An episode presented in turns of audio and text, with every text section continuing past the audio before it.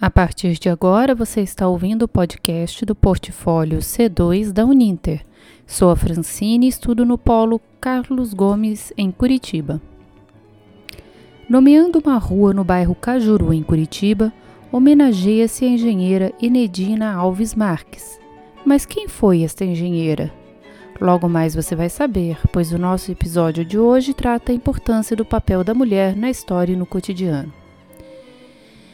Não há mais o que se duvidar da importância do papel da mulher na história e no cotidiano. A mulher brasileira trabalha há centenas de anos. Nos primórdios da colonização, elas foram fazendeiras, comerciantes, lavadeiras e escravas.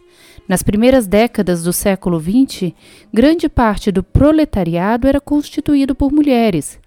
Espanholas, italianas, polonesas e sírias constituíam 67,62% da mão de obra.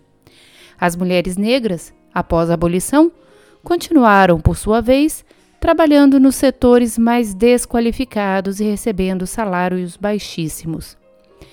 Nos anos 1970, a integração de mulheres em grupos comunitários resultou na participação em comissões jurídicas e políticas que passaram a atuar para ampliar e melhorar suas condições de vida nas grandes cidades. Elas participaram também do processo de elaboração da Constituição de 1988, quando vários direitos relativos à vida e ao trabalho feminino foram definidos e melhorados.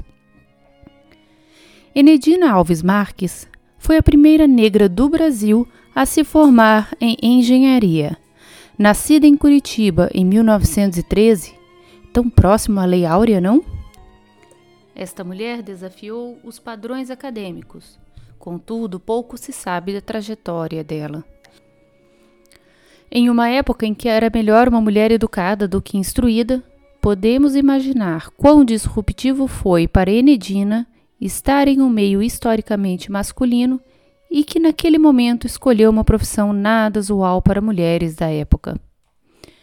Dizem que durante suas atividades laborais em campo andava armada e que atirava para o alto quando percebia que não estava conseguindo o devido respeito.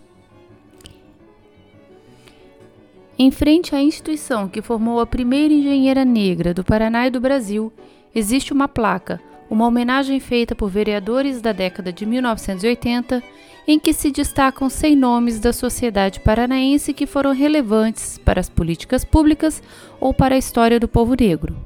E ali está presente o nome de Enedina. Essa placa é um emaranhado de letras, uma rocha perdida entre os galhos de árvores no canteiro da Praça Santos Andrade, que transeunte algum dedicaria seu tempo para ler e compreender do que se trata. Nesse sentido, ficamos intrigadas por que tamanha invisibilidade.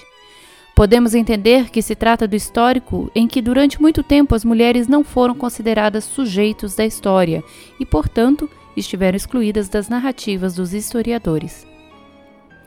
Seria interessante que o governo oferecesse um espaço de reconhecimento da mulher paranaense, onde as meninas, futuras mulheres, poderão encontrar exemplos além do seu entorno familiar de mulheres significantes para a história do país e do mundo.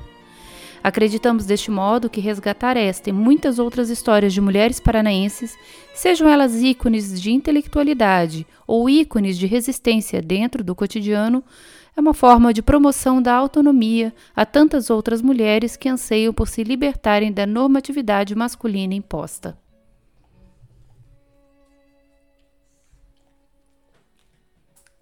Ficamos por aqui, até a próxima!